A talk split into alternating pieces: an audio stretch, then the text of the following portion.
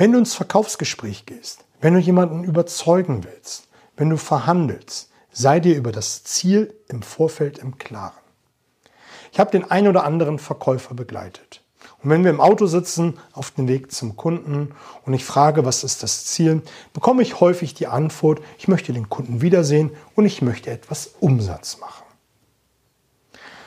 Wir haben dann den Termin und hinterher frage ich, und wie empfandest du den Termin? Hast du deine Ziele erreicht? Und häufig höre ich dann, ja, ich habe meine Ziele erreicht, ich habe den Kunden gesehen, wir haben ein gutes Gespräch geführt und ich habe Umsatz gemacht.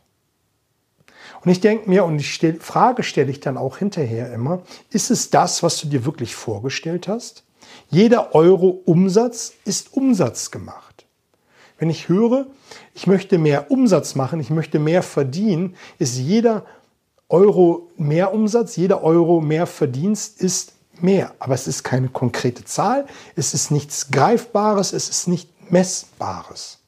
Und diesen Vertrieblern rate ich immer, mach dir eine konkrete Zahl, was du an Umsatz machen möchtest.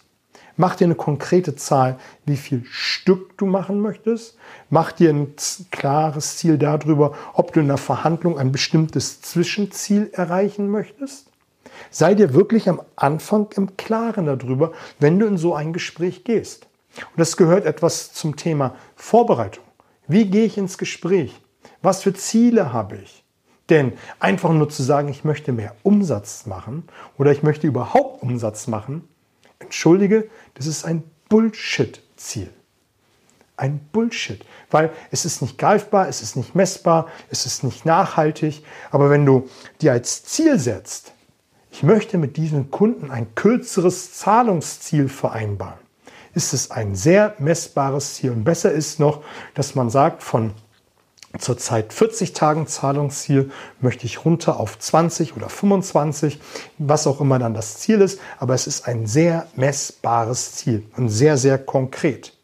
Und wenn du dir zum Beispiel durch wiederkehrende Besuche äh, herausgefunden hast, dass der durchschnittliche Umsatz mit dem Kunden 5.500 Euro ist, dann sollte doch vielleicht das Ziel sein, dass man aus den 5.000, 5.500 Euro einen Durchschnittsumsatz macht von 6.000 oder 6.500.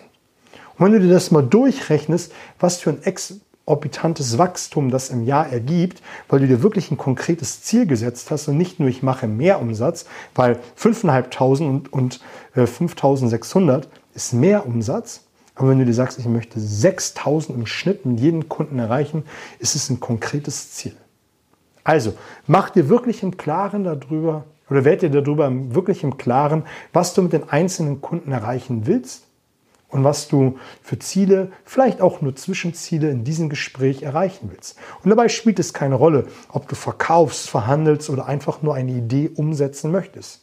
Selbst in der Interaktion mit Freunden, mit Bekannten, mit der Familie ist es ja so, dass man nicht alles an einen Tag erreichen kann. Rom wurde ja auch nicht an einen Tag erreicht. Aber wenn du dir als Ziel setzt, ähm, dass man heute diesen Punkt bespricht, dann ist es wichtig, dass du dir wirklich im Klaren willst, und da kannst du dir das Video davor anschauen, was der andere braucht, um diesen Schritt mit dir mitzugehen.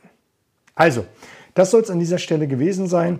Über einen Kommentar würde ich mich sehr, sehr freuen. Speichere dir diesen Beitrag nochmal ab, damit du nochmal genau nachhören kannst, nachschauen kannst, wie es gewesen ist. Also in diesem Sinne, wir sehen uns.